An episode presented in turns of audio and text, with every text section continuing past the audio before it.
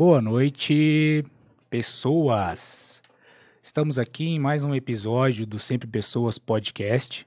Eu sou o Éder, aqui do meu lado está o Brunão, e hoje nós vamos conversar com Rafa Mariano. Show de bola. Obrigado pela presença aí, Rafão. Uma honra. Pô, cara aí, referência para nós. Muito legal tá, tá com a tua presença aqui. Antes da gente começar, queria só falar de dois apoiadores aí do projeto, só para a gente iniciar Empregor, né? Uma plataforma de recrutamento digital aí.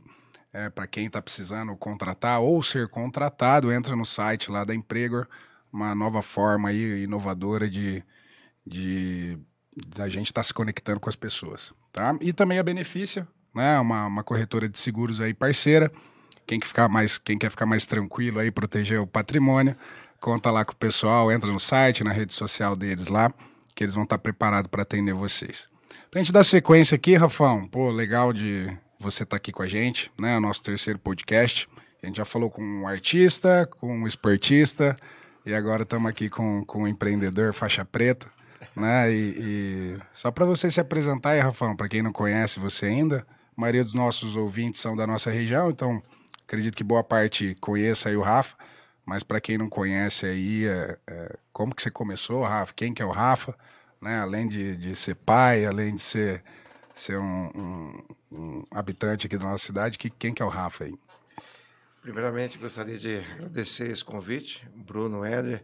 Nós nos conhecemos há um bom tempo. Fiquei lisonjeado que Apucarana, uma cidade de 136 mil habitantes, né? Último censo, com pessoas super referência, ter sido chamado para um programa desse como vocês, que acredito muito nesse formato de programa como podcast. Fico muito agradecido por, essa oportunidade e vamos trocar uma ideia aí. Bom, é, rapidamente, em poucas palavras, eu sou Rafael Mariano, hoje sou empresário como profissional.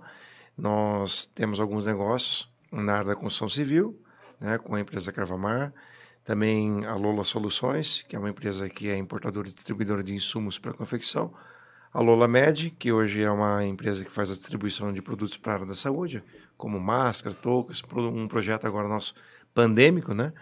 E hum, nós também temos uma negociação no, no mercado externo na área de bonés, né? Com marcas já reconhecidas nacionalmente e mais internacionalmente, já estendendo algumas licenças que nós temos para o mercado americano.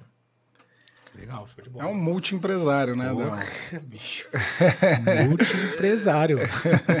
Não, a gente, a gente tem um muito caminho. Um, traçamos já um caminho, né, trilhamos alguma coisa, mas como nós comentamos agora há pouco tempo, a gente tem negócios em diferentes estágios. Então, alguns negócios um pouco mais maduros, alguns negócios ainda nascendo uhum. e muito trabalho a ser feito. Então, faixa preta ainda não, não conseguimos pegar, não. dizem, gente... dizem, que um faixa preta é um branco que não desistiu, né? E eu lembro, né, para a gente já iniciar, que há um bom tempo atrás, você e seu irmão tinham uma, para quem não conhece o Samuca, né? Samuel, irmão do Rafa, vocês tinham uma loja de móveis ali perto do São José, é isso? Foi lá que começou? Foi lá que surgiu esse, esse tino empresarial? Então, ali foi a primeira oportunidade de começar a trabalhar. Meus pais tiveram a visão ali de é, dar uma rotina administrativa para nós. E nós, quando eu tinha 16 anos, nós começamos a empreender ali, né? uhum. né? A nossa ideia ali naquele momento era é, trazer alguns móveis em fibra sintética de uma cidade próxima a nós aqui, a própria Cambé, nós fazíamos ali como se fosse uma facção hoje, para que é para Apucarana, que é muito comum a facção dos bonés, das camisetas, onde você tem o corte num lugar, a costura no outro, né, o bordado, a serigrafia. Uhum. Lá a gente fazia isso também, tipo, comprava as estruturas dos móveis, mandia, mandava polir, depois a gente mandava fazer a, a parte de tecelagem e trazia para cá para revender, né? Mas era um produto muito hum, sazonal, porque ele era um produto vendido na parte do verão. E o Apucarana, como vocês sabem, a gente tem um, poucos meses aí onde você tem um verão intenso, né? Então, o Carana venta muito e a gente colocou também no nosso negócio um, produtos que a gente poderia vender na sazonal também, mas que fosse, vamos dizer assim, contra a sazonalidade do, do móvel. Então, um móvel vendido no verão, que é esse móvel focado na área de piscina, área externa, e a gente também tinha uma linha de hum, enxovais, né? Cama, mesa e banho, assim, em geral. Então ali foi importante. A gente não ganhou dinheiro, mas a gente aprendeu muita coisa, teve rotina administrativa, começamos a fazer os primeiros negócios e dar aquela destravada comercialmente falando, né? Entendi. De estar na frente do cliente, de ter que apresentar o produto, de estar levando para ele, e aquele famoso cobrar escanteio e cabeça pro gol, né? Poucos colaboradores e a gente ali na frente do negócio com a primeira rotina, mas uma uma iniciativa bastante dos meus pais, uhum. que tentava também, ele, de certa forma, é, deixar os filhos mais perto deles, né? Então, vamos começar aqui algum negócio, vamos trabalhar. E a gente topou a ideia e começamos a empreender ali. Mas eh, vimos que, com a formação que a gente vinha tendo, né? De inglês, alemão, os intercâmbios que foram propostos para a gente, a gente podia fazer alguma coisa além de comprar em Cambé e vender em Apucarana. Uhum. Algo que às vezes muitas pessoas já faziam a compra diretamente em Cambé, né? Porque é, não era, era óbvio até mesmo a nossa fonte, mas foi muito importante para a gente fazer um trabalho inicial em nossas carreiras aí. Mim e do meu irmão também. E na, Show de bola. Naquela época lá, vocês já cursavam, fazia algum curso universitário, estava fazendo faculdade, alguma coisa? Eu estava terminando o terceirão, uhum. né? E começando, já tinha passado em administração aqui na Unespar, na época ainda era FECEA, né? Sim.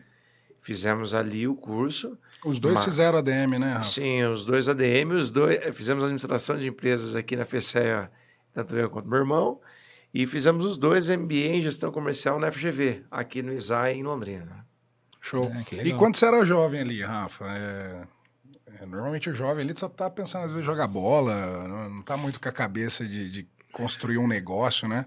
Como que era esse, talvez vamos dizer assim, dos 15 anos para frente ali? Você já tinha alguma, alguma ideia ou alguma, vamos dizer assim, algum viés assim para empreender ou uh, começou ali com os pais mesmo? Ou você trabalhava ali e tinha um pensamento já maior? Como que foi isso? Eu sempre fui de fazer muita relação, né? Então, é, dizem muito que a felicidade ela é relativa, né? Então você vai para Dubai, você se sente pobre. Você vai aqui, às vezes, para uma uma tribo, para uma situação onde uma vila onde tem muita dificuldade financeira, você acaba se sentindo, poxa, eu estou muito bem. É, e a gente sempre fazia muito comparativo, assim, né?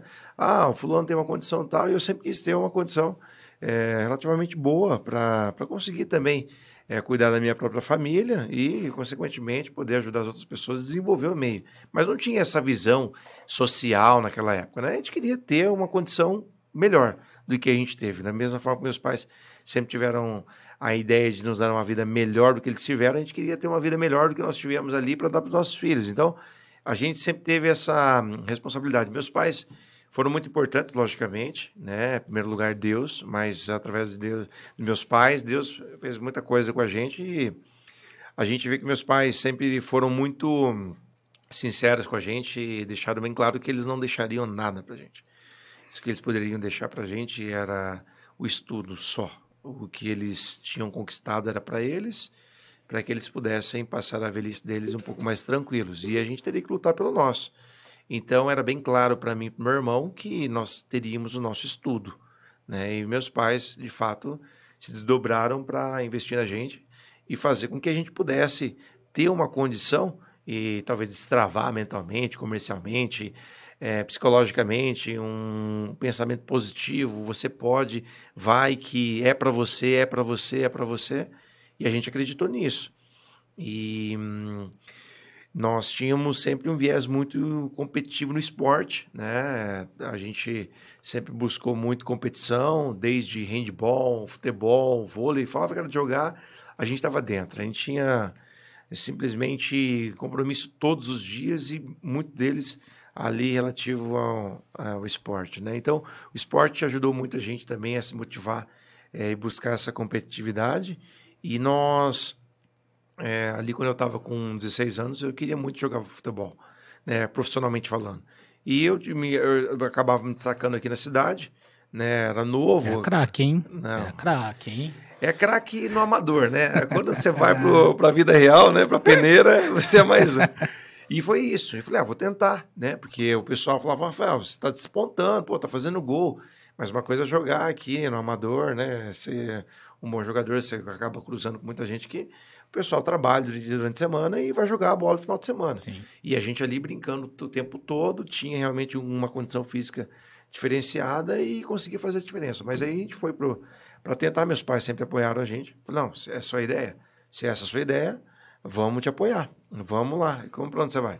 Aí eu passei na, ali no Águia de Mandaguari, Uhum. glorioso, né? Águia. Sim. E morei lá. É, aí, na verdade, eu passei na FECE aqui, eu morava em Mandaguari, e meus pais falaram assim: você tem nosso apoio. Só que você tem nosso apoio se você continuar estudando. Se você não estiver estudando, você está sem nosso apoio. Falei, não, tudo bem, combinado. Eu vou morar em Mandaguari e vim estudar em Apucarana.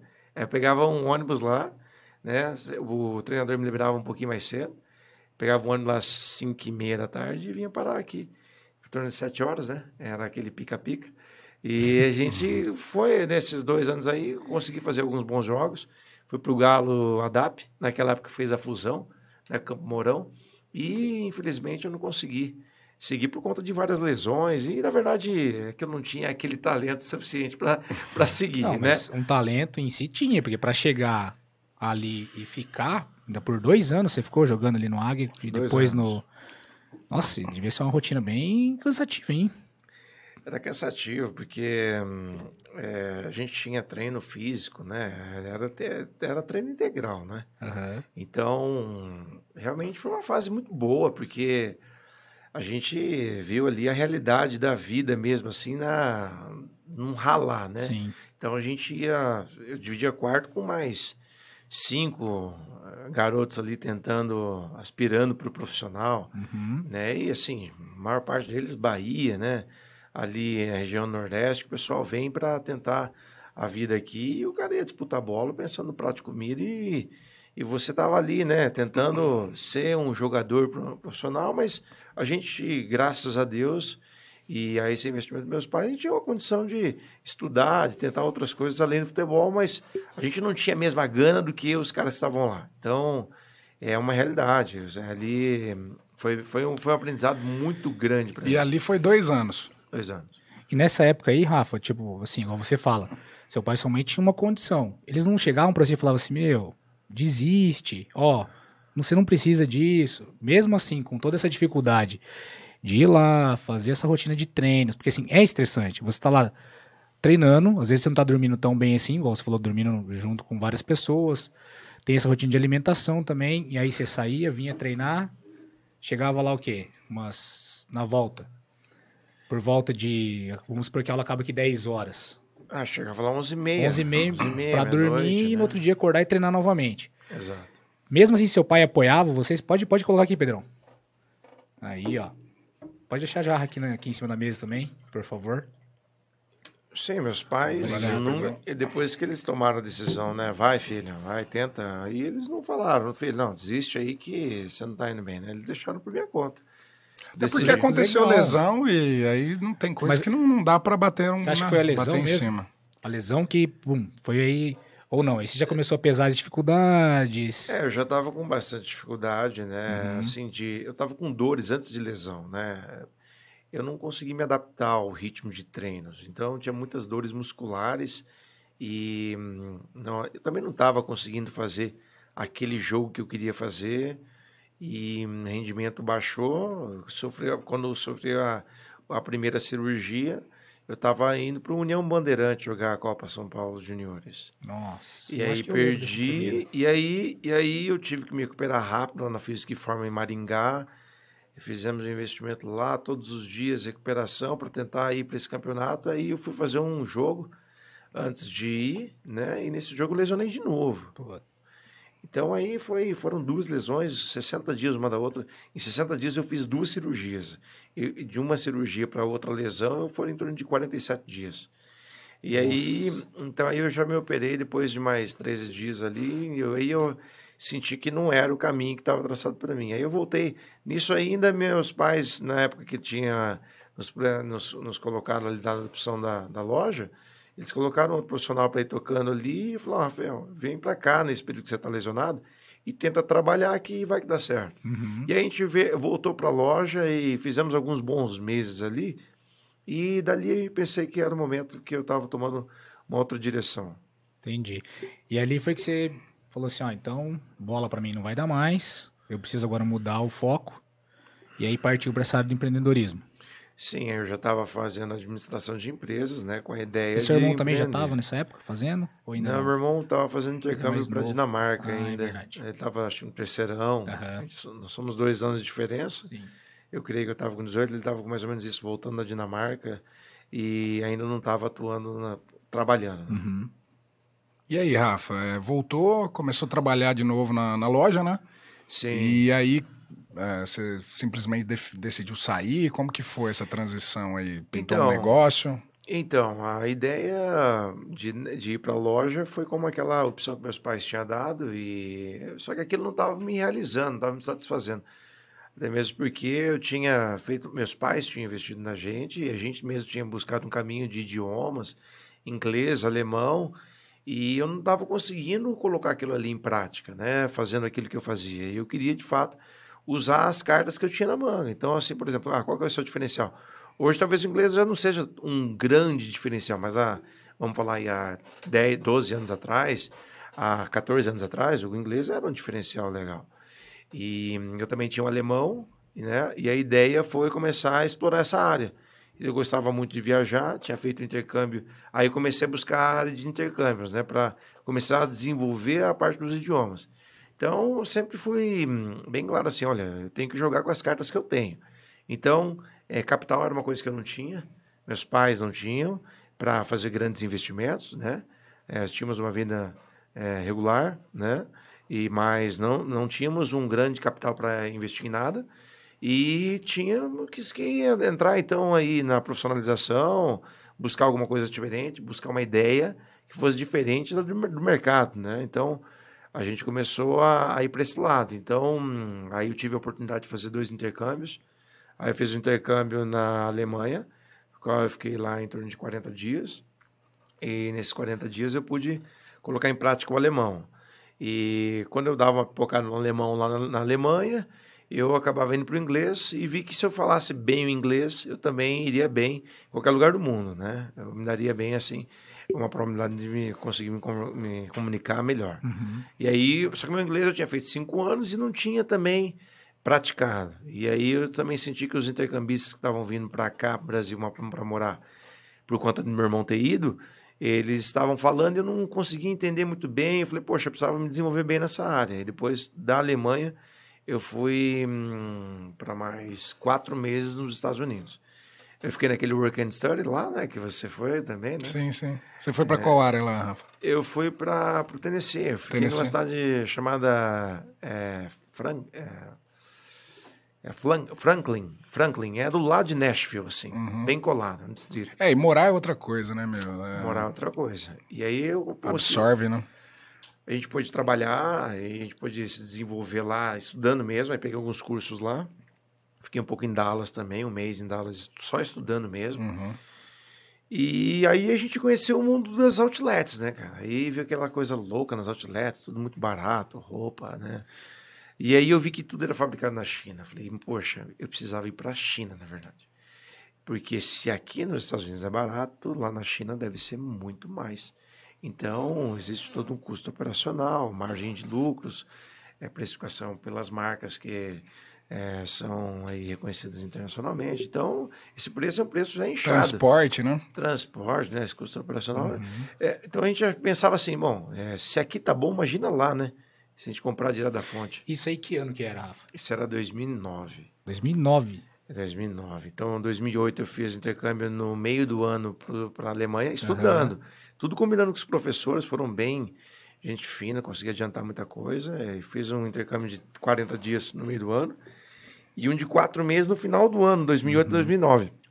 Então, virei um ano lá, foi bem no ano daquela, daquele crash lá, da bolsa lá, que a gente saiu com um emprego garantido daqui. E a gente chegou lá, não tinha mais emprego. Tem um filme, É. tem até um filme famoso, né, sobre isso, né? Sobre essa. A, não gra- grande aposta, né? eu acho. é, justamente, foi um boom do mercado imobiliário, né? É. E aí, já antecipando uma pergunta, então, que a gente até ia fazer depois, é, se naquela época você já considerava o inglês importante, Sim. era um diferencial naquela época. Hoje, hoje tem, tem, tem bastante pessoas assistindo a gente aqui, bastante jovens. Quão importante é para você hoje? Que você acha? Quão necessário é? Quão importante é o inglês hoje? Eu vejo que o inglês é imprescindível. É, como a gente até comentou, acho que o inglês não é, acaba sendo já um grande diferencial, porque acho que acaba até sendo entrando no campo de pré-requisitos, né? Sim. Então, profissional, hoje meus filhos, meu filho, né? Eu tenho dois filhos, mas o meu filho Henrique, com três anos, já está fazendo inglês, né? De uma forma lúdica ainda, Sim. apresentando de uma forma prévia para ele, mas ele já está entendendo que ele precisa se comunicar em um outro idioma para que ele possa aprender de outros países, de outros profissionais do globo, é, experiências que foram feitas fora do Brasil. Né? Então, uhum. assim, é básico, né? A gente vive de. Hoje, nossos negócios, é, em parte deles, hoje vive de ser um seguidor, né? Nós somos followers que a gente busca uma experiência que já está consolidada num outro país uhum. e aplica aqui. Então a ideia é você ter o idioma para você compreender o que, que é aquela, aquela experiência num outro país consolidado e de fato replicar para cá. Né? Então, e a vejo... maioria das informações estão em outras línguas, principalmente no inglês, né? Se você recebeu uma informação em português, provavelmente, muito com certeza, você está muito atrasado. Com certeza. Porque ela foi traduzida, né? Então, se você sabe inglês, você já consegue antecipar muita coisa, né? Uhum. Eu acho que é a minha opinião também do, desse do diferencial. Talvez há 10 anos atrás, o inglês era um.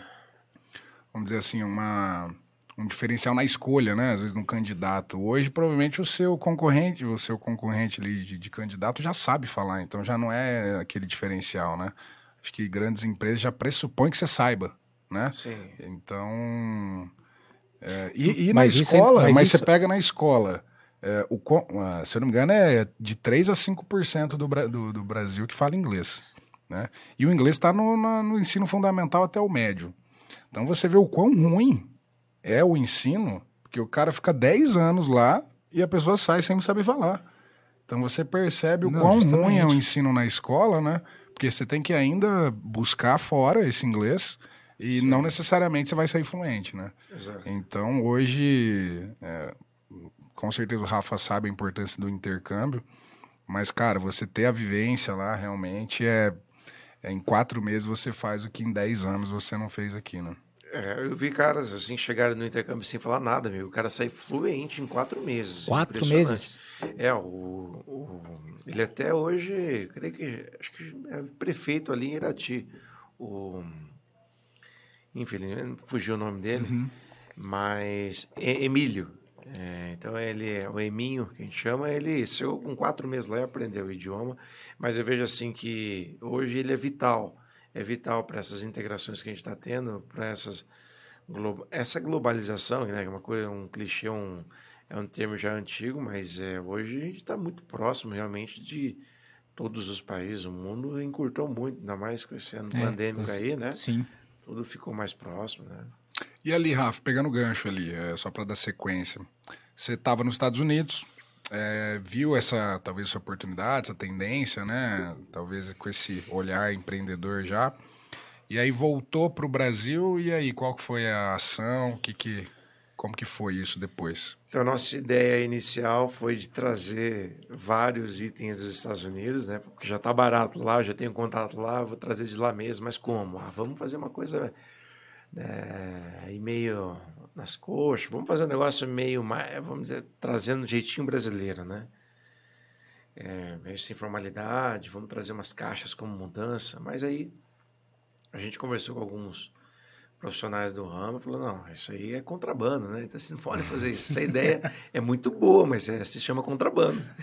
pois é. Assim, acho que não é isso que você está querendo. Você tem um cara que está é, foi para a Alemanha, foi para os Estados Unidos, fala inglês, fala alemão, está cursando aí uma graduação. Acho que você não quer ser inscrito já na, na Receita Federal de cara, né? Não, não quero. Não. Aí a ideia era aquele negócio, assim, sabe, muito ainda não conseguindo entender muita formalidade de um negócio, por mais que tivesse a loja, ah, vou trazer um item dos Estados Unidos e vou fazer de uma maneira bem mais rápida, né? E sem custos, né? Então, sem entender muito do comércio exterior em si. E aí eu vi que não era essa, o que não era esse caminho a gente a seguir. E a ideia era desenvolver realmente um, uma linha na parte de comércio exterior. E aí naquela época e até hoje, Né? São poucas as empresas que se desenvolvem para o lado do comércio exterior, né? de comprar e vender e realmente se internacionalizar, né? que é o que a gente busca hoje, ser um negócio global. E nós começamos então, bom, é, quais são as cartas que eu tenho? Eu tenho, eu conheço várias pessoas aqui que fazem o negócio da confecção. Então, cresci, nasci, cresci aqui, conhecia muitos amigos, tinha muitos amigos que estavam com os pais na confecção e começamos a fazer um, um levantamento de mercado de qual era a necessidade de produtos. Naquele momento, o produto em 2008, 2009, produto aqui no Brasil em relação ao mercado bonelaria, né, dos bonés, da parte de confecção, era um mercado ainda muito a se desenvolver. Então, estava é, com uma qualidade relativamente abaixo do que estava rodando no mundo. Uhum. E a gente estava tava querendo entender por que disso. Era processo? Era produto? Era máquinas? O que estava acontecendo? Eram as pessoas que estavam fazendo de maneira diferente, no sentido de manusear ali o processo. E a gente foi buscar isso. E aí eu falei, poxa, eu queria ir para a China para entender por que, que lá os caras conseguem fazer isso e aqui a gente não consegue. E hum, fomos numa excursão do Sebrae em 2009 e lá nós fomos em três empresários é, e foram dois estudantes, eu era um deles. E... Isso com 20 anos, 21 anos, por aí? 2009 eu estava com 20 anos. 20 anos eu já estava buscando é, fazer alguma coisa, que era aquela ideia que meus pais falaram: olha, vocês não têm nada, vocês têm que fazer alguma coisa valer. E vamos dizer assim: vocês podem errar agora, porque daqui a pouco vai ficar tarde para errar. Então, se vocês errar, vocês podem recomeçar e tem muito tempo para recuperar. Então, às vezes é o momento de vocês arriscarem alguma coisa. E aí a gente foi pegando os conceitos que a gente tinha, conversa com algum ali, outro ali, a gente fala sempre que é um quebra-cabeça, né? Sim. Que está com as peças viradas e a gente tem que ir virando elas vendo onde a gente encaixa. E aí, com aquilo, aquele pouco que você vê, você vai tomando algumas decisões sem ter muita certeza, mas você tem que tomar a decisão, né? Pelo menos a gente achava, sempre achou muito isso. E nós, nos, eu me coloquei então na frente, vendi um carro que eu tinha, né? Eu tinha um Peugeot 206 na época ainda. Que Glória Peugeot, a Deus, que saudade, que saudade. e e eu me desfiz desse carro e paguei, comprei uma passagem para ir para a China, né? E só tinha aquele. E, já, e naquela época, assim, é, hoje, a gente vai continuar nesse mesmo assunto, mas, por exemplo, hoje, com o avanço das redes sociais, com o avanço da tecnologia, você consegue saber o que tem lá na China. Naquela época você já sabia ou não? Muito pouco. É, a China, em 10 anos, ela, em 12 anos, ela fez uma revolução. Né? Uhum. Ela fez uma revolução no, na forma de se comunicar. O mundo né, se revolucionou. Não tinha WhatsApp. Não, justamente. Não tinha o chat. A gente tinha, naquela época, talvez um Skype, um MSN, né? mas tudo muito travado lá, né? porque o governo segura muito Sim. lá as, as, informações e os, esses aplicativos que são de origem americana e ocidentais, né, no geral. Uhum. Então, era muito difícil. De fato, eu queria ir para lá conhecer e vivenciar aquilo, sabe? Uhum. E eu queria viajar também. Meus pais falaram: o que está acontecendo com você? Você foi para a Alemanha, você foi para os Estados Unidos, você quer ir para a China. Não, eu não vou mais pagar. É você que vai por conta própria agora. Então eu falei: ah, tu só tem meu carro. Então vende teu carro. Então eu vendi meu carro e fui. Né? E, era, e era aquele negócio assim, era tudo, era tudo que eu tinha. E eu falei assim, ah, eu acho que é aposta, eu vi lá nos Estados Unidos, eu acho que vai ser um negócio que eu vou achar, eu tenho um produto aqui na mão e vou encontrar. E eu saí com o um produto aqui na mão em 2009 e esse produto é nosso carro-chefe até hoje. Sério? É um produto que, que a gente encontrou, que é a entretela de memória, uhum. um produto que vai na frente do, do nosso boné e um produto que vai para dar uma resiliência, vai dar um rebote no produto ali, um reforço que não tinha. Ou tinha, era muito caro, e a gente, a gente fez uma. É, a gente conseguiu democratizar o produto. A gente deixou ele com um belo de um custo-benefício. E nós, a gente fala que não foi nós que lançamos, que nós criamos, mas nós que conseguimos difundir, disseminar o Popularizou uso do produto. ele, vamos é, dizer assim. Foi isso. Legal. Que massa, hein, Rafa? Mas aí você, você já foi para lá com mais ou menos com esse produto em mãos para tentar buscar algum fornecedor lá, é isso? Foi, foi isso. E lá eu encontrei é, um dos meus sócios hoje, né? O Rani, que foi a, a chave, uma peça fundamental, uma pessoa fundamental para a gente conseguir chegar na Lola. Nós criamos juntos, né? A Lola, que é a somatória de longitude e latitude. Então nós criamos que nós é Até uma coisa que a gente colocou da é, onde surgiu o nome, né? justamente. né? É, longitude e latitude. É, a gente cruza os dois e a gente faz os negócios acontecer. E aí bem isso que a gente fez. Nós montamos uma base em Hong Kong agora, né? Há dois anos. E de Hong Kong nós estamos distribuindo então, os produtos. É mega mesmo. Não, não, é que hoje em dia é, você fala, eu estou em Hong Kong, né? E você vai ver qual é a empresa do cara lá em Hong Kong é uma mesinha desse aqui. Não, não, brincadeira. A parte a gente está com uma unidade lá em Hong Kong para fazer a distribuição para América Latina, né? Então hoje a gente tem negócios no México, na Colômbia, Peru, Equador, Bolívia, Paraguai e Argentina. Então a gente faz a distribuição desses mesmos itens que a gente traz para o Brasil e a gente faz a distribuição daqui. A gente hoje fez uma distribuidora na China. E aí a gente propôs, fez essa proposta que a gente faz para o Brasil, para o mundo, né? Mas a gente tem conseguido fazer bons negócios na América Latina, porque é onde a gente é, tem uma, um handicap legal ali, que é o idioma, né? Os horários para falar com os clientes são legais. E a gente consegue viajar também rápido ali, resolver uma situação, fazer uma visita a um cliente. E o comércio exterior a gente fala assim, é rápido e devagar, né? Uhum. Quando você faz as coisas rápido, ele demora mais. Então, você tem que ir lá, um brasileiro vendendo coisa da China, é, aqui nesse país, pedindo para eu fazer um depósito na conta dele. Então, como é que será que ele deu um negócio mesmo? será que vai chegar aqui? E esses, esses players, esses clientes nossos, eles não estão acostumados com o comércio exterior. Mas aí vem uma empresa com toda a solução global e, e faz essa proposta e a gente consegue. E o nome é Lola também, esse nome Sim, externo. Essa é a ideia, é a internacionalização do é um nome, da acho empresa. Que fácil, né? De... Não é vender apenos o produto, mas é vender o business, né? O Falar negócio, pra você que acha que valeu a pena ter vendido o Peugeot, então, hein? Não, foi da... com certeza. Com certeza.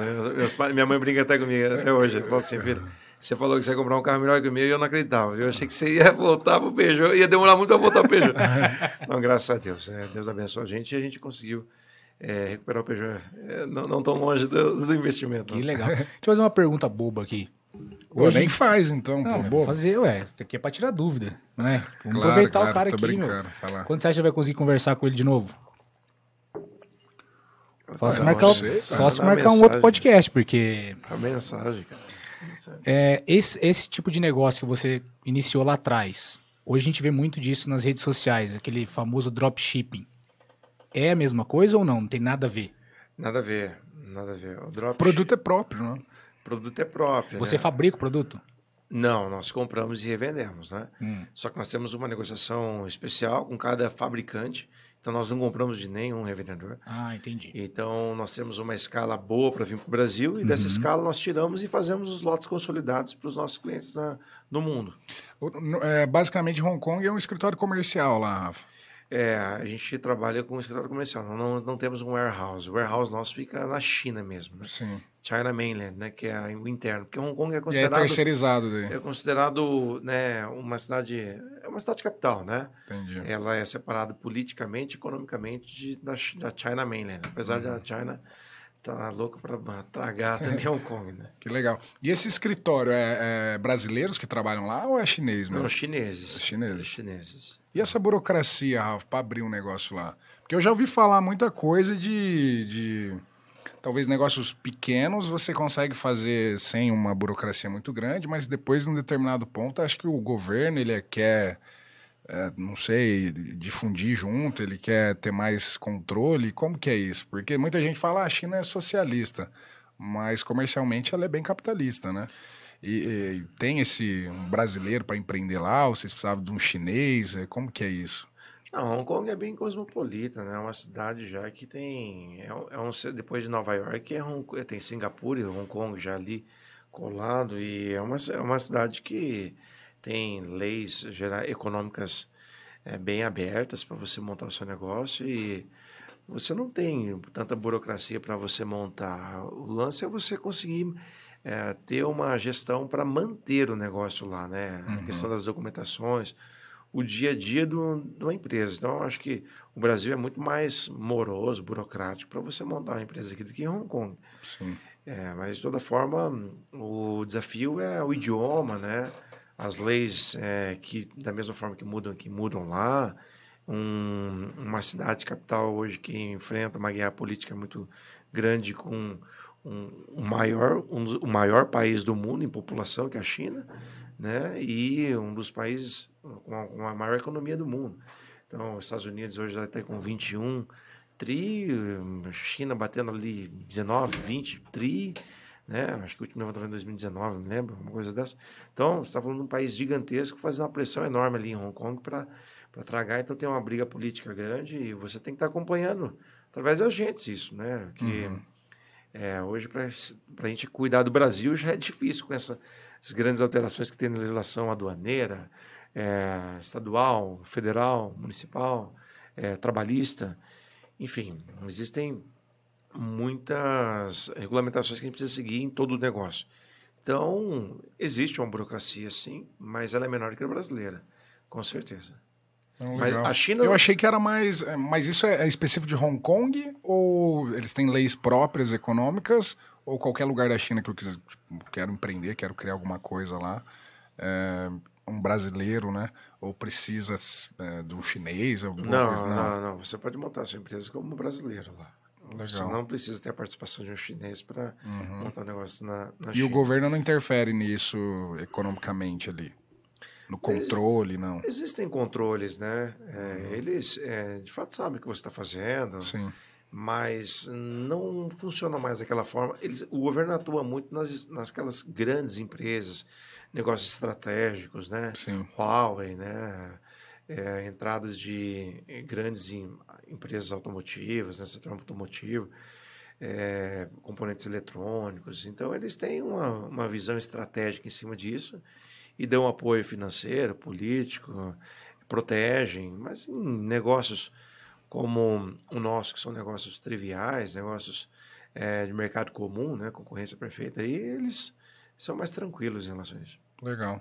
E a Lola hoje apoia, por exemplo, eu tenho uma empresa aqui em Apucarana e eu quero fazer uma importação. A, a Lula tem esse, esse serviço de, de auxiliar em importação ou vocês só fazem as suas importações mesmo próprias? Hoje nós estamos trabalhando só em cima do nosso portfólio de produtos, porque são, o portfólio é vasto, né, ele tem aumentado e nós temos colocado mais negócios. Então, a nossa equipe Sim. ela é focada hoje 100% nos negócios do grupo. Legal, legal. Fazer o... Tá, só para a gente, a gente tem um cronogramazinho aqui, só para a gente dar um, uma sequência dos nossos apoiadores. Quer falar da Danesa, Adão? Danesa, nosso amigo Begali, né, um dos apoiadores do projeto. Ah, segue aí, Pet saudável, pet feliz, né? Empreendedor aqui de Apucarana também. Logo, logo vai estar aqui conversando com a gente. É um, nosso, um dos nossos apoiadores. Show de bola, uma indústria de ração. Então, para você que quer deixar seu pet saudável e feliz, lembra da Danês. E ah, os nossos parceiros também, os irmãos Ganassim, né? Vão estar aqui também falando das histórias dele, a Made for It, da empresa Made for It. Conhece o Reinaldo lá, o, o Gui? Os Ganassim ou não? Não conheço. O pessoal aí da, da Made for It, tem uma empresa de tecnologia aqui em, em Apucarana, começaram do zero também. Vão estar aqui com a gente também, mandar um abraço aí para eles. Só para a gente dar sequência, então, Rafa, é, a Lola hoje, você falou, né? O, você começou com um, dos, um, produto, né? Uh, e isso foi expandindo esse portfólio, né? Quantos, quantos produtos hoje a Lola trabalha aí? Hoje já passamos de 500 SKUs. 500, diversidade de 500. E como que, que administra isso, Rafa, na, na, na no sentido de tendência, assim? É, vocês rotineiramente tem alguém, alguém na empresa específico para estar tá buscando novos produtos? Vocês analisam concorrentes? Estão direto indo para alguns países? A internet ajuda nisso? Como que é? Porque começar de um e hoje ter 500, né?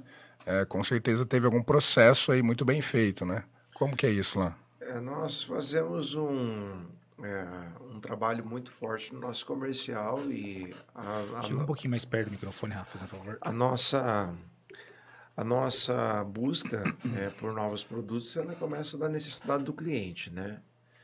Então, nós estamos sempre, através de feiras, é, nos comunicando com os nossos clientes, contactando nossos clientes.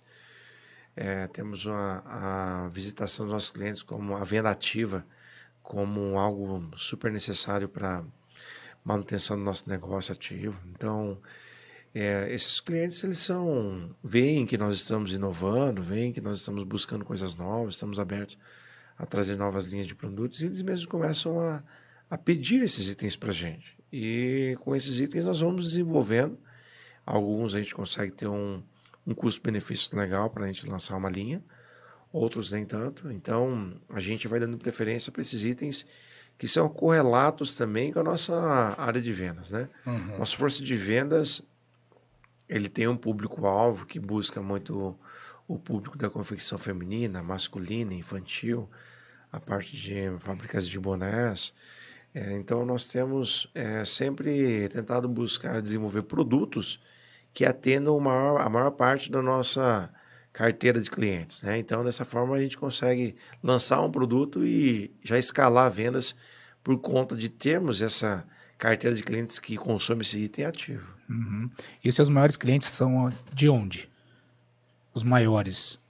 Então, nós é, até brincamos que a gente sempre teve, sempre buscou muito usar os conceitos que a gente aprendeu. Então, a gente sempre buscou não ter um grande cliente, ter vários bons clientes, né?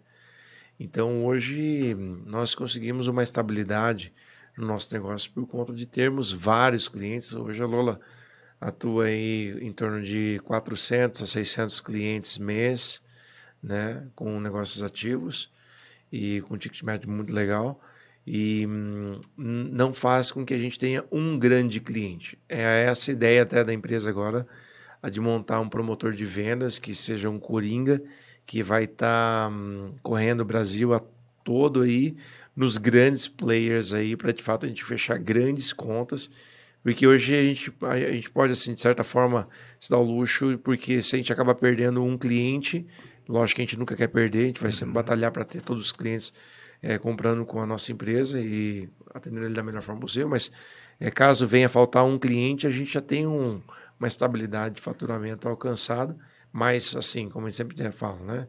Muito ainda a conquistar. Cada fase que a gente passa, é, em relação à questão de faturamento, em relação à questão de estrutura de empresa, você vai também aumentando sua responsabilidade em relação à questão do custo fixo. Então, a, o faturamento que a gente tem hoje era de mil vezes o que a gente tinha no começo da Lula. Ah, mas a estrutura talvez já é de umas 700 vezes a mais. Então você não, você vai sempre trazendo junto esses desafios e essa responsabilidade também para você sempre manter o negócio lá em cima. Então, a partir do momento que uhum. você. É aquele famoso ditado: você chegar é uma coisa, você manter é outra coisa. Sim, sim. É, eu passo por isso na, na corretora também. Às vezes, quando você está começando um negócio, você não consegue realmente atingir enormes clientes. Então, você vai uhum. pegando picado, né? Isso, também tem isso. E, e esse picado que ele te dá uma base hoje e te dá uma estrutura e te dá um know-how para agora sim atingir novos isso, clientes, né? Isso. Então, no nosso negócio lá em específico, a gente só conseguiu fechar grandes negócios, assim, não enormes, grandes, é, depois que a gente já estava disseminado no pequeno, né? Certo. Porque você é, você consegue ter até um contato melhor com seu fornecedor, né? No, no meu caso, cada um tem, tem um fornecedor, mas quando você já tem um, uh, vamos dizer assim, um, um volume considerável, né, aquele fornecedor acredita em você também, te dá condições melhores para você fechar um grande, né? Porque se você não tem nada e querer fechar um grande negócio, é, vários pilares de uma negociação vai ficar faltando, né? Então acho que no teu caso mais ainda talvez, né? É, veja assim, quando você não tem a estrutura ideal para fechar um grande negócio e você acaba realmente não dando suporte para este grande negócio, você tem uma grande chance de ser queimado no mercado, né?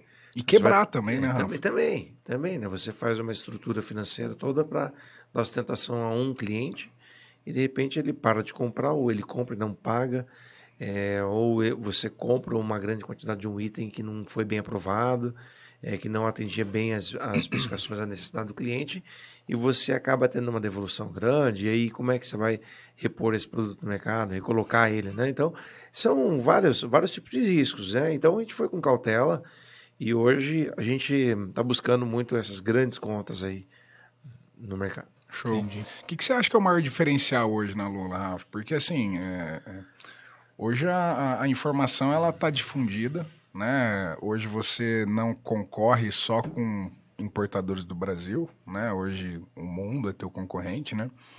É, hoje, o que, que você vê assim? Por que, que teu cliente compra de você e não está comprando de talvez de, né, de outro player?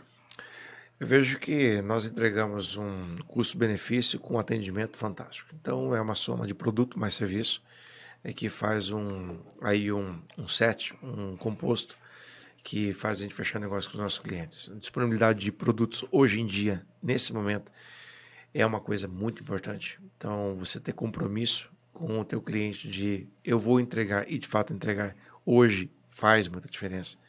Nós estamos falando de um cenário histórico, nunca houve isso no mundo, pelo menos assim, eu falo que nunca houve porque é, nós estamos atuando com vários agentes de carga aí internacional e hum, é um cenário realmente muito diferente. Então, atípico, hoje, né? Atípico. Um container de 40 high cube era um container, o maior container que existe de 40 pés. É, no ano passado era contratado em torno de 2 mil dólares. Hoje nós estamos contratando a 8 mil dólares, subiu 6 mil dólares, mas não estamos mais conseguindo achar. A 8 tem de 10, mas já estão falando de 15 mil uhum. dólares para trazer um container. E assim, não tem para contratar. Então, hoje a disponibilidade de um item é muito importante.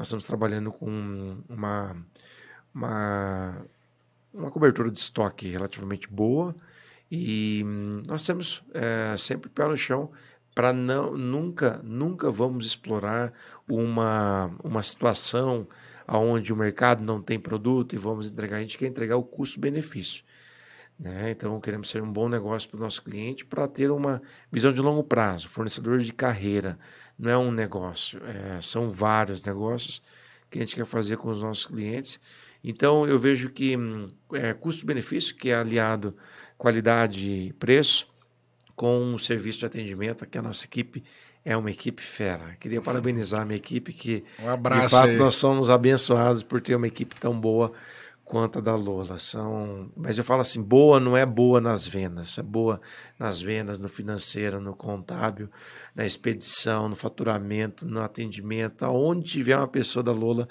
hoje eu falo com toda certeza que é uma equipe fantástica. Oh, que legal. Mandar um abraço aí para Pois equipe, é, um né? abraço. Quantas pessoas são hoje lá, Rafa? Hoje nós estamos na Lola Soluções Têxteis em 25 pessoas e na Lola Média nós estamos em mais 60 pessoas. Total de 85 pessoas na Lola. A Lola Média ela surgiu, tem até uma questão da Isso, pandemia, né? A gente ia abordar agora. É, a Lola Média surgiu na pandemia, Rafa? É, ou é um projeto um pouco antes? Como que foi essa pandemia aí? Porque foi uma oportunidade? O foi uma oportunidade, né? Foi uma sobrevivência. Porque um o texto, né? o, o texto deu uma impactada, né? Eu não sei como que foi, mas assim, já conversei com bastante pessoa de malharia, né? Talvez pessoa da confecção. Eles tiveram que é, inovar produtos, né? Que atendessem essa demanda, mas muitos acabaram é, sofrendo, né? Então quem não tinha um caixa ali, enfim, acabou sofrendo muito com, a, com, as grandes capitais que fecharam, né? Enfim, como que foi isso lá? Então, a Lola Média ela surgiu de uma necessidade de sobrevivência, porque quando aconteceu a pandemia, algo que é, foi inédito para quase todo mundo, né? E para a gente, sendo novo empresário, mas tendo sócios um pouco mais velhos já, puderam me dar um, é, uma, um amparo legal e a gente não se desesperou, em primeiro lugar foi não entrar em pânico, né? Foi começar a tentar entender o que estava acontecendo e o que não estava acontecendo e fazer projeções e mais uma vez apostas, né? Porque nada é certo. E a gente hum, viu que o nosso negócio em abril em, em abril de 2020 ele simplesmente zerou. Ele não existiu, né? A distribuição de insumos para confecção ela deixou de existir em abril e maio. E nós não tínhamos outra coisa a fazer a não ser desenvolver alguma coisa voltado para a pandemia. Então, houve um houve um, uma ação muito importante aqui do nosso Civale, Sindicato das Indústrias do Vale do Ivaí, que buscou aí a fabricação das máscaras e dos aventais, né? É, para o setor conseguir fazer alguma coisa, não ficar parado e conseguir remunerar seus colaboradores e passar de uma maneira menos árdua essa aquela fase. E dali a gente já tinha, nós fomos abençoados porque nós já estávamos atuando na Lola Soluções Têxteis no mercado de não tecido. E aí foi daquele negócio, uhum. né? A gente é, na crise tira o S, aí a gente tem que fazer a criação e tal. E aí nós estávamos com um item que era o principal item da pandemia na, no combate dos EPIs, para os EPIs. Então, TNT, o não tecido, era um produto que a Lola já estava negociando. Então, nós não tivemos que abrir é, praticamente nenhum, nós abrimos um fornecedor em todos os itens que nós trabalhamos hoje para a área da saúde. Nós trabalhamos com, nós só abrimos um fornecedor que é o do clipe nasal, que é um aramezinho que a gente não importava e passamos a importar também. E hum, fomos abençoados e vimos essa oportunidade. Começou dentro da indústria do boné, né, e a Lola, vendo toda aquela movimentação na indústria, na costura, que era um, uma fabricação muito árdua, era injusto comparativo da forma como são feitas as, os produtos hoje, que são linhas automatizadas, sem manualidade alguma, com um padrão muito melhor é, e sem o contato ali das mãos, né? Para manusear o produto. Então, era, era injusta em, em glória a, a comparação. E a gente é, teve o preço do produto explodiu, facilitou bastante a entrada, porque tínhamos muita, muita margem no começo, mas todo aquele negócio que tem muita margem e uma escala alta tende a se ajustar na lei da oferta uhum. e procura, né? E foi o que aconteceu também com os produtos da área da saúde. Agora o mercado está ficando bem mais competitivo. E não tinha muita barreira de novos entrantes, né? Não tinha barreira de novos entrantes, né? Na verdade, o mercado estava falando assim, por favor, alguém entra. Nós precisamos desses itens para combater a pandemia. Uhum. O Brasil não tinha fabricação grande. A China estava sendo super cotada por vários países do mundo para ter os produtos comprados. Então a China estava tendo uma demanda global, então o Brasil não era mais o foco. E aí a gente viu uma oportunidade de negócio e já tendo a negociação do, do não uva, né, que é o não tecido, e entramos, entramos nessa e fizemos um, uma boa decisão ali. E hoje se tornou um negócio aí já com quatro itens, com potencial de abertura de mais itens também. Legal. E como foi assim, Rafa, é, lá no início? Porque assim, você tem negocia com a China, né? Tem o seu escritório lá em Hong Kong e tudo e tal. Lá no início, lá atrás, quando começou a surgir aquele é, é, da pandemia e tal, como que, como que foi assim? Foi uma surpresa para você? Foi um, um susto? Você fala assim, ah, mas isso não vai chegar aqui no Brasil, né? Como que... Quando começou na China, nossa percepção ali em fevereiro é, já era... É, já era de um alerta alto para gente, porque, mas era um alerta que via mais um problema de fornecimento. Uhum. Porque a pandemia, para a gente que é importador, começou mais cedo, né? Ela começou em janeiro. Sim. Então o pessoal saiu lá para as férias pro, no calendário lunar deles, na virada de janeiro para fevereiro. Ano Novo Chinês, né? Ano Novo Chinês.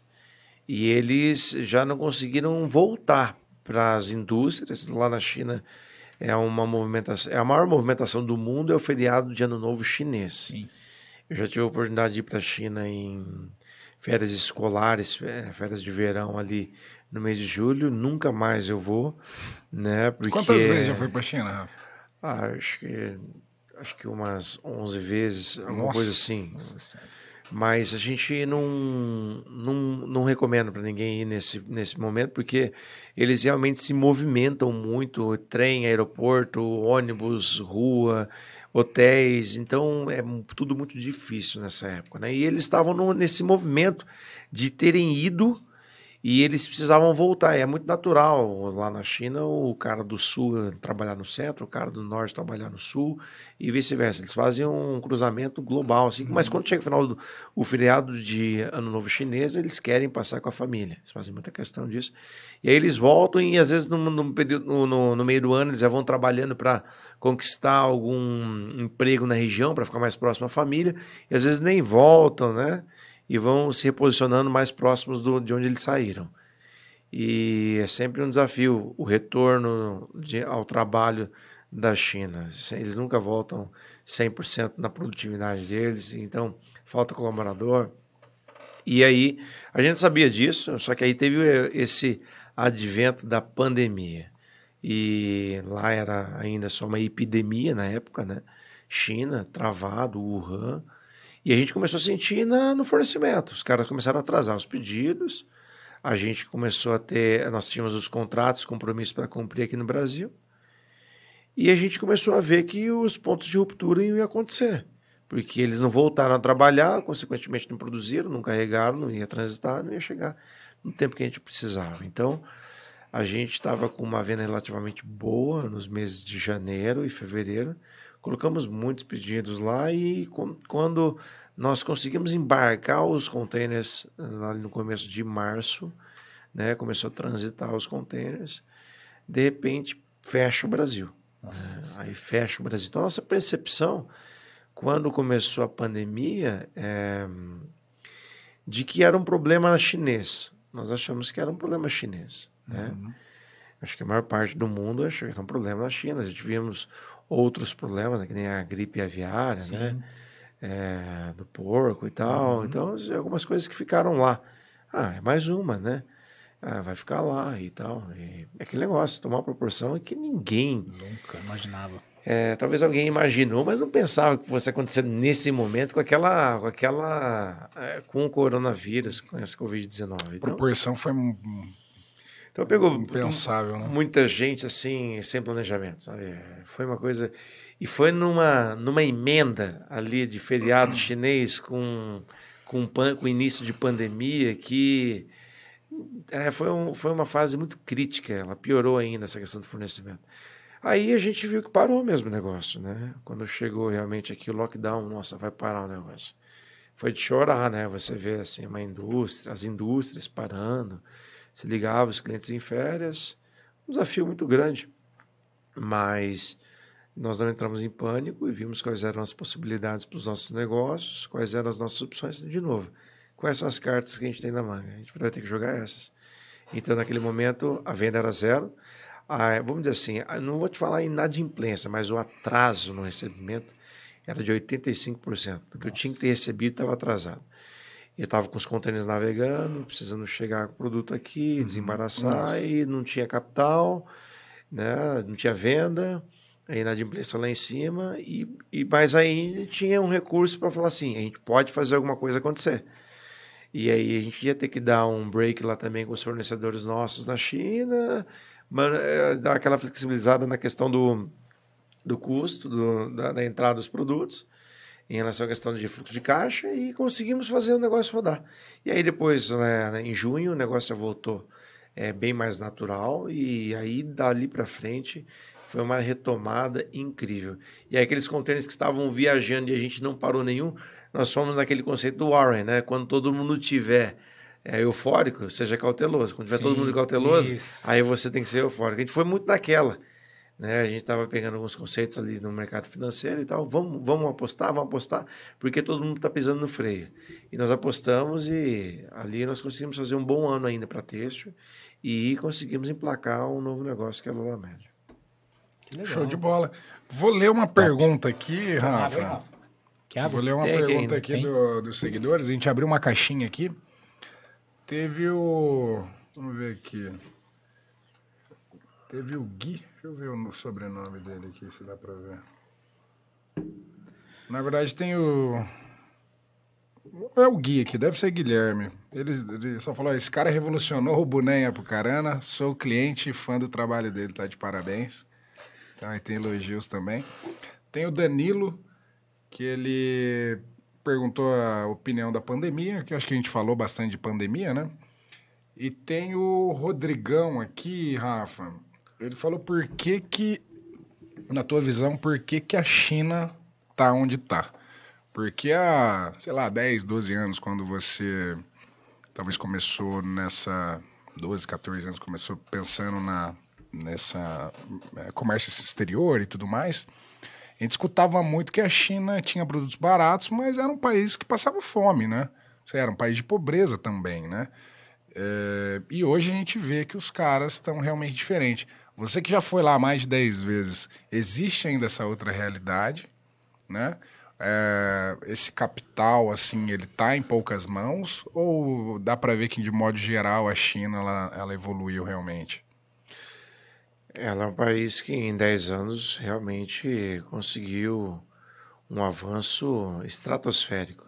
Eu li uma reportagem que em 2009 a China tinha em torno de 2 mil quilômetros de. Não, desculpa, 110 quilômetros de trem-bala. Ah, 2009. eu vi isso. E agora, em 2019, eles fecharam com 28 mil quilômetros de trem-bala. Acho que é mais que a Europa inteira, alguma é, coisa assim, né? 28 mil. Em 10 anos. 10 anos. Estamos falando de 2009 para 2019. A construção civil também, né? O que eles. É, o boom da construção civil que a gente falou aqui, o boom da construção civil no Brasil, né? Na, na China, era uma coisa assim que você sai de. Eles saem de 20 em 20 prédios, né? Eles conseguem ter a capacidade de reestruturar um centro de uma Xangai assim de em dois anos. Eles não têm muito é, aquele negócio de colocar o interesse privado em frente ao, ao do público. O, todo é, tem a, a prioridade. Então, se é um prédio muito importante, mas ali tem que passar o metrô, eles vão derrubar o prédio, vão derrubar o shopping, eles vão derrubar o que for mas ali tem que passar um metrô, porque ali é importante para a distribuição, para a cidade. Eu vejo assim que a China, é, o mal que aflige ela lá, que é o governo, é o mal, é, é, o, é o bem dela também, né? Eu vejo muito o conceito de equipe na China, no sentido geral da coisa pública onde você tem um Xi Jinping ali é, com uma orientação muito clara do que um país precisa fazer para ser um país de ponta.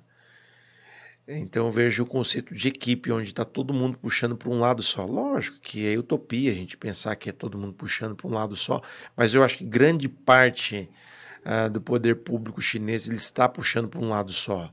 Diferente daqui. Uma vez a gente vê hoje aí, né? Foco não é político aqui, mas vocês veem aí as mídias, a forma como está, como é que o país é dividido, né, Sim. hoje aqui. Então, a gente está lá e a gente vê que o povo está feliz com o governo. Né? Os caras veem que o país prospera, que o país tem movimentação pesada. E é um governo que está combatendo também. Tem os seus problemas, como vários outros têm, na questão de corrupção, mas eles estão agindo muito pesado em cima disso e eles estão ali para trabalhar. Eles estão, de fato, pensando é, para o lado certo da coisa, de fato, de desenvolver meritocracia na parte governamental e, de fato, criando estrutura para que venha o desenvolvimento. Aqui no Brasil, a gente tem que criar o desenvolvimento para depois criar, vir a estrutura. Né? Então, você vê muita estrada ligando nada a lugar nenhum mas você passa ali depois de dois anos, três anos, você fala, meu, que isso?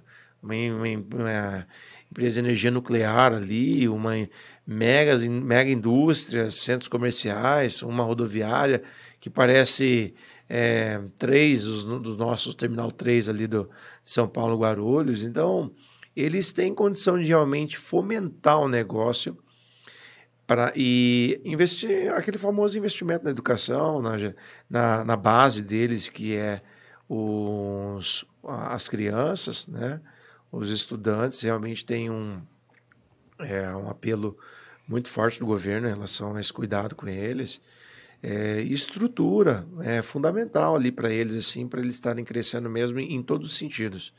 Infraestrutura básica, é, a questão da educação, é, internacionalização do povo, né? Então hoje você vê chinês para tudo quanto é lugar que você vai no aqui mundo. Apucarana, tem bastante. Tem, o, tem chinês. Tem. Aqui em Apucarana tem. tem. Você pode fazer aula de mandarim aqui com uma taiwanesa. Com a professora Joana, que foi nossa professora também. É, então você tem chinês hoje praticamente no mundo inteiro. Então eles exportam muita gente e trazem de, volta, tra eles trazem de volta esse conhecimento e disseminam ali dentro, né? Então é, a ideia de estar em Hong Kong também foi um pouco de pegar um pouco deles. Né? Se, eu sou, se eu sou uma empresa chinesa, o que, que eu posso pegar de bom deles também para trazer para cá? Então, a China, até mesmo as bicicletas, a forma de se locomover nas cidades, eles vão fazendo revoluções assim, mas assim, é de um dia para o outro, eles revolucionam muita coisa. Então, eles são muito pragmáticos nessa parte, quando precisam de fato mexer em alguma coisa que afeta a conjuntura do todo, é, do, do, do, país, de uma província, de uma cidade, eles não hesitam, eles fazem mesmo, não tem muita burocracia. Ah, não tem que subir para essa instância, para ir na outra instância, para outra instância. Não, olha, está é, tá definido que é dessa forma para esse padrão dessa província. Não tem conversa, sabe? Uhum. Não tem o prefeito, não tem o vereador que vai, não, aqui a gente tem que rever isso, vamos. Então eu acho que eles têm uma, uma linha mais é, objetiva para a resolução das coisas. Eu acho que esse fato de ter partido único, partido comunista, né, eles conseguem fazer essa tomada de decisão é, mais rápida. E, e, eu vejo que o planejamento deles é muito claro do que eles querem. Desde lá na década de 80, acho que era Deng Xiaoping, é, não me fala a memória, que começou o desenvolvimento nas cidades econômicas deles, que eles elegeram para ser as principais. A Shenzhen, é, a própria Xangai, é, Pequim, é, e tinha acho que mais uma cidade que eles elegeram para ser as cidades padrão China de exportação, né? Esse aqui que é o padrão China agora. Desde lá, acho que o plano foi muito bem feito e eles conseguiram executar é, numa linha onde saiu um presidente, entrava outro presidente, mas ainda assim seguindo o plano do língua. outro. É, seguindo o plano do outro. Continuação, né? Isso, continuação. Show de bola. Vamos dar sequência ali, né? É, a Bono lá tem, tem fotovoltaico lá, Rafa? No barracão de vocês? A Lula?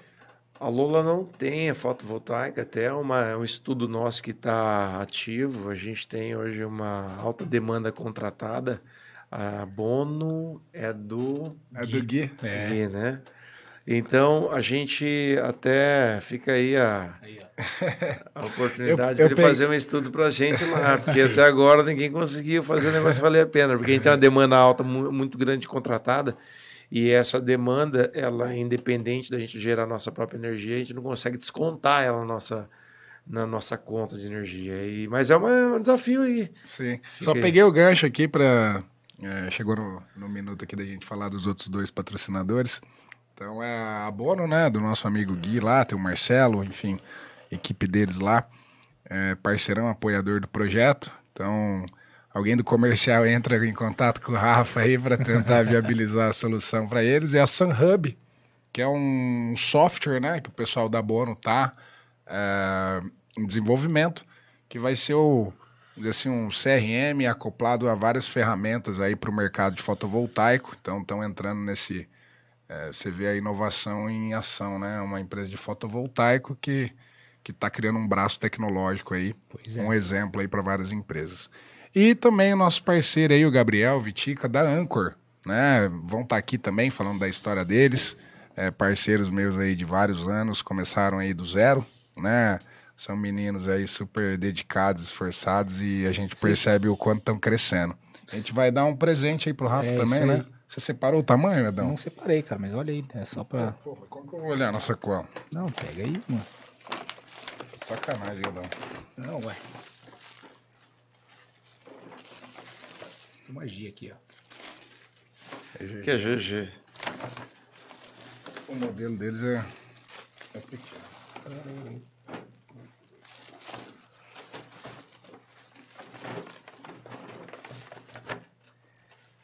Que é no improviso, tá vendo, né? Sacanagem, não. Que é no improviso. Obrigado, Gabrielzinho Barbieri. Sei, ó. Mateuzinho aí, né, cara? Eu Gabriel. sou cliente lá dos caras. Aí, Gabriel. Não, os caras é fera, os caras é fera. Fera demais. Então tá entregue. É pra usar, viu, Rafa? Isso aí. É, Gabrielzinho eu conheço de longa data, né? Frio que tá vindo aí. Os três, né? Longa data. Renan, Ricardo e, Gabriel Barbieri. Gabriel. Eu conversei com o Ricardo, é um cara da área médica aí que tá fazendo bastante diferença, né? Um cara que. É, vamos dizer assim, quando a gente fala de autônomo, a gente fala que o cara vem de hora, né? porque né, o cara tem que estar tá ali, enfim. Mas é um cara que soube valorizar muito a hora dele, né? Por 10, 15. Então é um cara aí que novo, né? Porque no ramo da medicina, normalmente o cara que é mais velho tem mais credibilidade, né? uhum. né? Então ele aí é um dos caras que, que com certeza já até conversei com ele para vir aqui e que faz a diferença aí. Show de bola. Pra gente dar sequência, né? Mais alguns minutinhos aqui, Rafa, tranquilo? Tá a, bem? a, patroa, a patroa deixa? É, deixa, tava, vi que você tá olhando ali. Duas tá- crianças lá em casa, o Henrique e o Benício esperando ele pro banho. Ô, Rafa, só pra gente pegar aí um, um embalo final aí. É, analisando hoje, né? A, a Lola no estádio, de, o- no estágio de hoje. Você comentou aí de globalização. é, como que você vê aí a Lola nos próximos anos aí? Tem alguma ação específica? Expansão é, de mais países? Expansão de portfólio? Quais são os projetos aí? A visão para Lola é sempre de ampliação da carteira de clientes, manutenção dos clientes que já existem e ampliação dos negócios com os clientes que existem, né? Então é o famoso venda mais, venda sempre e venda melhor. Esse é o conceito para Lola. Então, nesses três pilares comerciais nossos, estão sim o melhor atendimento ao nosso cliente, que aí visa expansão em alguns locais que nós já estamos aí já vislumbrando é, mais unidades. E hum, também, com certeza, ampliação de portfólio de produtos, inovação nesses produtos. A gente está com algumas ideias também, algumas ideias até é um pouco assim preliminar. Né? A gente está, na verdade, com os planos prontos para, de fato, inserir aí modos novos de fabricação no produto boné. E hum, a gente tem outros, al- alguns outros mercados que a gente tem vislumbrado e tem dado certo já. Como aconteceu no boné, a gente tinha ali um DNA da indústria da confecção através da Blue Ocean. Nós conseguimos desenvolver muita coisa que era da necessidade da Blue Ocean, que se que foi para o mercado no geral. Hoje, eh, nós tendo a, a- nós, est- nós estamos aí com esse negócio da Lola Med, nós estamos já fazendo a distribuição dos insumos para a área da saúde também. Então, existem algumas ah, matérias-primas que hum, nós estamos desenvolvendo já para essa área da saúde, que é uma área que vai perdurar aí por alguns anos em evidência, né? Em materiais que sejam impermeáveis, é, que hum, tem- sejam também absorventes, é, hidrofílico, que é o que absorve a umidade, hidrofóbico, que é o que repele a umidade, é, ah, buscando mais inovação em mercados diferentes, em- com mais clientes e hum, com um, um atendimento cada vez melhor. Né? Nossa ideia de canais é, de fato, estabelecer todos os canais disponíveis hoje. Então, hoje a Lola tem, conta com um e-commerce, conta com um site institucional, um Instagram, um Facebook, um YouTube. Nós temos o canal de televendas, representantes, é, promotor de vendas. Então, nós temos vários canais criados para fazer com que o nosso cliente receba a proposta da empresa, que nós acreditamos ser uma proposta vencedora. A gente fala do nosso time de vendas que eles têm a proposta vencedora, eles precisam comunicar essa proposta e a partir do momento que ficar evidente para o cliente a nossa proposta, ele vai fechar o negócio. Então, é, nós temos essa, essa visão de fechar aí o, o pacote Lola, né? Legal. Show de bola. Show de bola Tem mesmo. alguma outra questão, não? Só queria saber se você quer. Às vezes você quer fazer um comentário, porque lá no seu Insta eu tava olhando. Diz lá que o grupo de vocês é a Ca- Cavar, Cavamar, né? A Lola e a Lola Med. A gente não comentou muito sobre a Cavamar. Você quer fazer algum comentáriozinho? Que é mais, é mais do lado do Samuel, né? Mais o Samuca, assim. Mas de repente você fazer um. É, Você tem alguma função hoje lá, ah, Rafão? Na Carvamar, além de talvez estratégia? É, hoje eu faço a participação com meu irmão ali como sócio, né? E a gente toma decisões estratégicas de empreendimentos, investimentos e nos imóveis que nós estamos entrando, é no sentido de conceito de imóvel, né? No- habitacional tanto, comercial tanto, percentual, né? A parte de hum, tipos de imóveis residenciais, né? Então, você tem a faixa verde amarela e você tem já uma linha mais na parte premium aí que entra nos 160 metros, né? A gente vai definindo estratégias de distribuição do capital investido na empresa, mas assim, a alma da empresa é o Samuca, né? Ele uhum.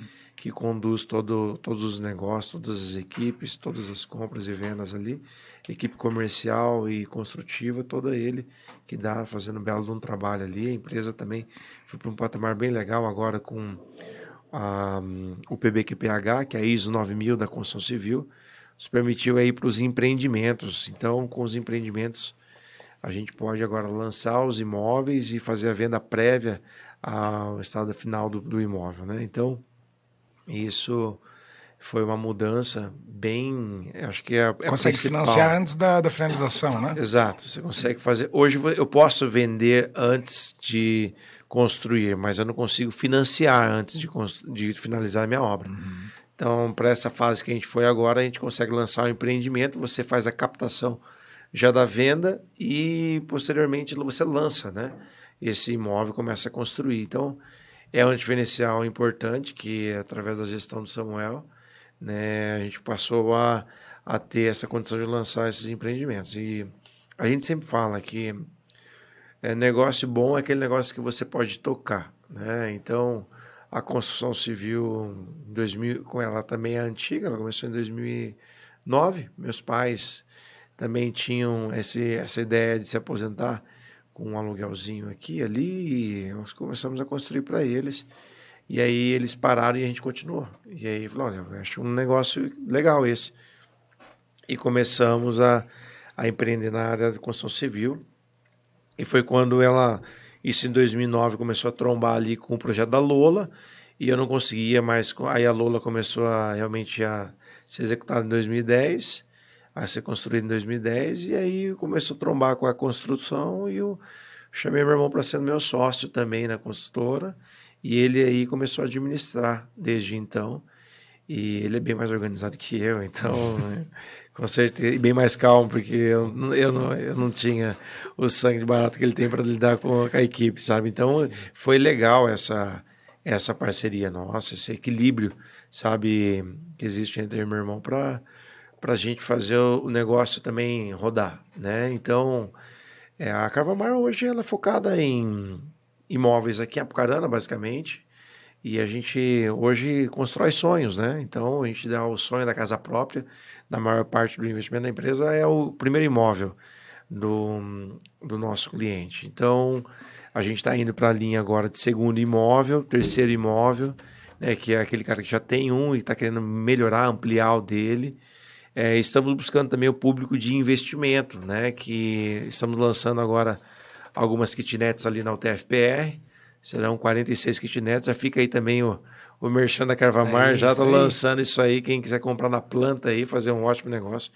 Nós estamos lançando esses imóveis para investidores. O primeiro imóvel, Minha Casa Minha Vida, também temos diversos. Também existem alguns investidores que querem comprar o imóvel para para fazer uma locação, né? O imóvel nesses tempos aí de, de variação em vários índices, em vários mercados, ele tem sido sempre uma uma recorrente, uma segurança. Então, os imóveis hoje né, tem sido uma, um grande desafio na Carvamar também, por conta dessas altas de preço. O, o índice lá, o, o IGPM, né? IGPM está tá batendo 37% ah, aí, acumulado até ah, já maio, últimos, né? Os últimos 12, né? Os últimos 12. Então, realmente, a gente está sofrendo bastante impacto na construção civil. E são desafios que a gente vê assim, em cada momento que tem desafio, é clichê. Mas o momento do desafio, eu acho que, por exemplo, a pandemia, é, essas altas de preço que estão tá acontecendo, esses embarques de, de navios, tudo que é situação difícil, ele, ele leva o negócio para um next level. É, são, a Lola está 2010, a Coca Maia 2010 também, elas duas têm a mesma idade, basicamente. E hum, sempre que o negócio foi afunilando, a gente foi, então, então vamos para o next level, então como é que funciona? Então agora é assim, ah, então tem que agora não pode mais vender como pessoa física na construção, então tem que ser empresa. Então vamos abrir empresa.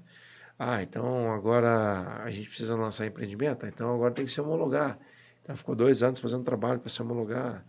Então é aquele negócio, é sonhar grande, mas fazer o pequeno, né? Fazer o dia a dia do negócio ali. Isso eu acho que é o, é o mais importante, é crucial e estar tá junto com a equipe, né?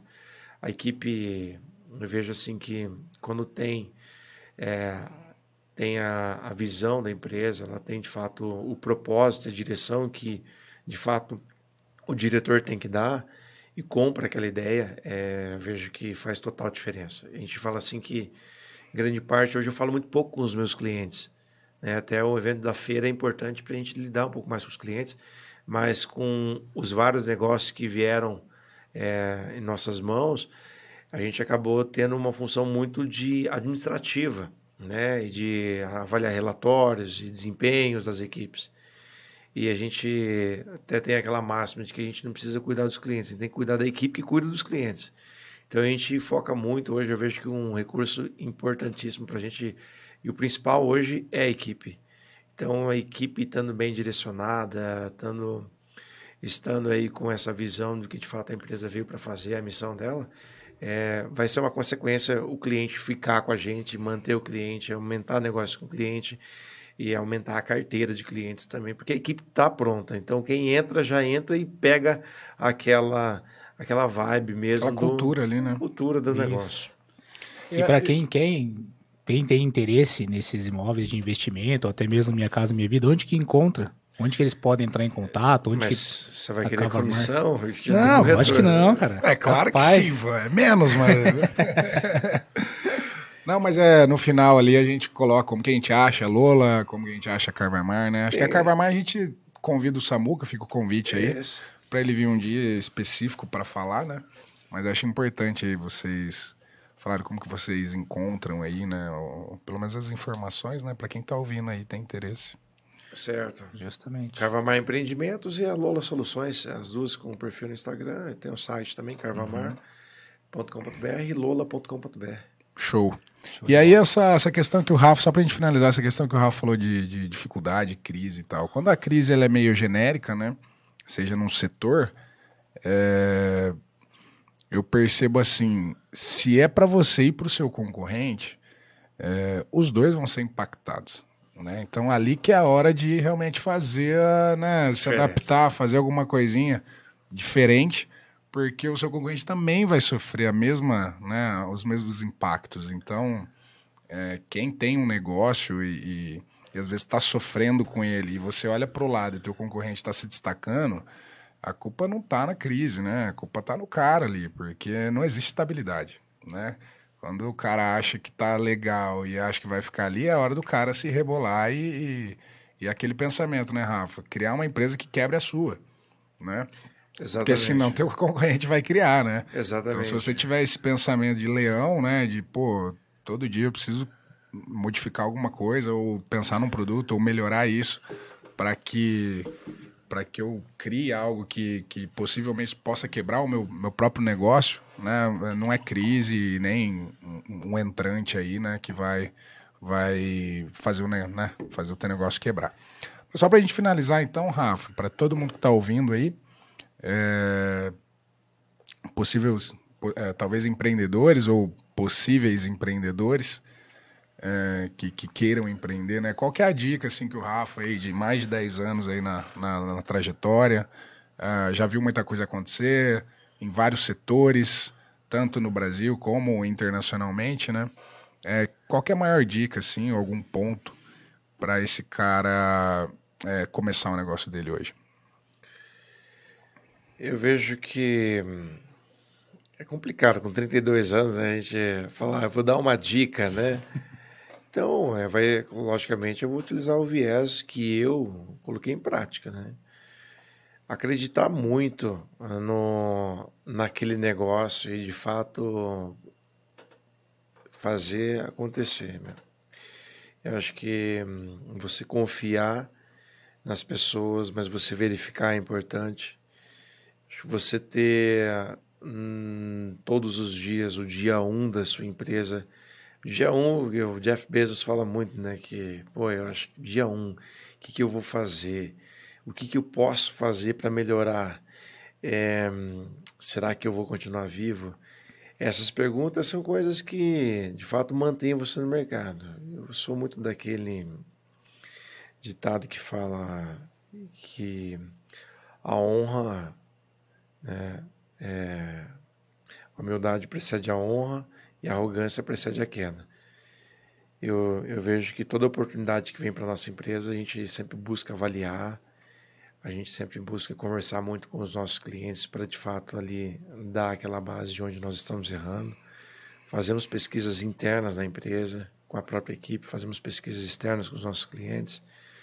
Buscamos aí, de fato, melhorar é, todo o contexto que abrange o cliente. Então, eu acredito muito num, num trabalho cíclico onde ele começa e recomeça. E esse começo e recomeço ele passa por diversos departamentos. Então, desde a compra, do armazenamento, da estocagem, do faturamento, da separação, do despacho, da venda, é, da captação de clientes, do, da cobrança, do fiscal, do financeiro. Então, esse começo e recomeço, esse ciclo que é, faz com que o mundo gire, ele, ele passa por diversos departamentos. Esses departamentos, eles estando bem alinhados e você cuidando bem da sua equipe, é, de fato vai fazer com que o seu negócio tenha condição de começar e recomeçar várias vezes. Então, a entrada de um cliente é premiada, mas a, a recompra de um cliente, nossa, é muito comemorada, sabe? Porque a gente viu que ele de fato testou, aprovou ele está de novo na nossa base. Esse cliente, ele aí, hoje em dia, se tratando de é, fidelidade, lealdade, né, tem sido cada dia mais difícil você manter um cliente hoje. Então, nós temos vários problemas da nossa empresa. A gente sabe disso. Nossa empresa não é uma empresa perfeita. A gente até brinca, porque uma das empresas que a gente atende lá na, como cliente é a Coca-Cola. E a Coca-Cola vem o tempo todo e fala para a gente: a gente está mudando a empresa. Se vocês, se vocês não estão mudando a empresa de vocês, tem alguma coisa errada aí dentro. Né? Vocês não estão se adaptando, vocês não estão percebendo o mercado se adaptando. Então, é uma coisa que não muda é que vai mudar, né? Aquele clichê, nós temos é, que trabalhar. É, acho que o trabalho, a vivência realmente no seu business é de extrema importância. Acho que eu tinha muita visão no começo de que eu ia estruturar o um negócio e o negócio ia rodar sozinho, né? Ele roda sozinho, mas às vezes ele roda para uma direção que você é, não vai conseguir manter ele ativo. Né? Então, de fato, alguém vai fazer alguma coisa no teu negócio, você tem alguém contratado, vão fazer alguma coisa. Mas às vezes é aquele, aquele sentido de você dar o propósito para a equipe, você dar a direção para a equipe, para todo mundo remar para o mesmo lugar, sempre. E hum, eu acredito muito nas pessoas, é, acho que lidar com pessoas. Acho que quem quer empreender hoje tem que saber de pessoas, cara, tem que saber ouvir, tem que saber entender, tem que ter percepção do cara que, tá, que não está bem, que ele não pode estar tá na linha de frente, que aquela pessoa está cultivando uma série de intrigas, é, entender aquela pessoa que não quer se desenvolver, entender aquela pessoa que está acomodada. É, eu falo sempre na nossa empresa assim que não existe utopia daquelas pessoas que entram na empresa e deixam o pessoal para o lado de fora e entra com o profissional só na empresa e vice-versa. O cara não sai profissional e pega o pessoal e vai embora. Então, a gente tenta buscar sempre pessoas que tenham uma organização pessoal legal. Lógico que problemas todo mundo tem. Né? Agora, a gente está buscando sempre trazer pessoas muito bem organizadas para dentro da empresa. É, e, e, temos diversos tipos de pessoas lá.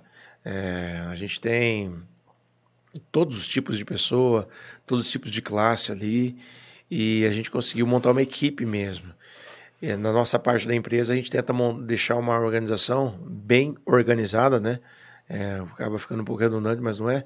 é a gente, para que ele não leve um profissional turbulento para casa para que aí no pessoal ele acaba tendo uma série de problemas, porque aí ele vai causar problema no pessoal e aí ele volta para a empresa com o pessoal detonado e aí ele já está num profissional ruim a gente não sabe onde é que causa os problemas, né?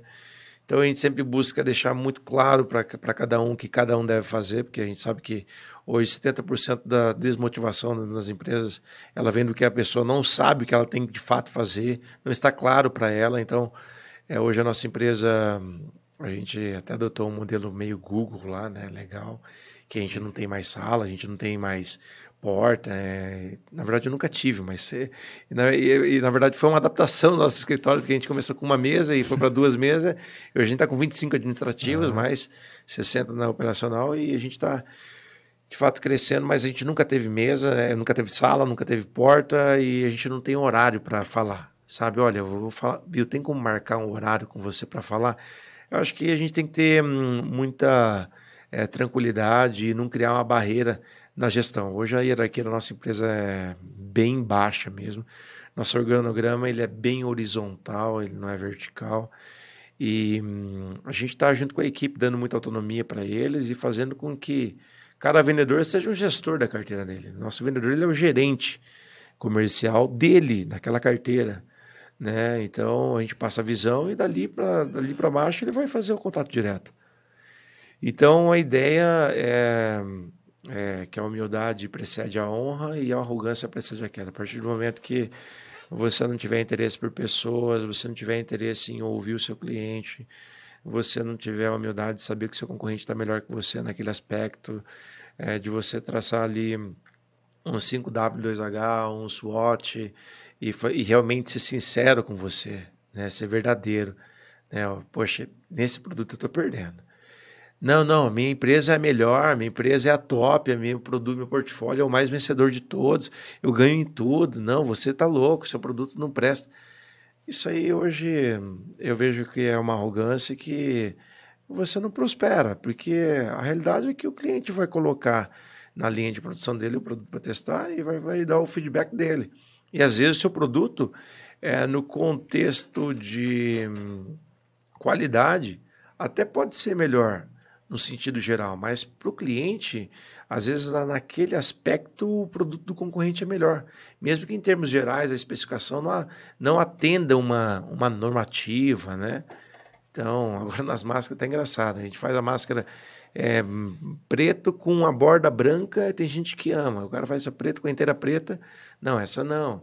A gente está utilizando o Melt Blown, que é uma última geração de elemento filtrante. Aí o cara quer o Synergex ainda, que é uma, um produto criado na pandemia, quando não tinha o Melt.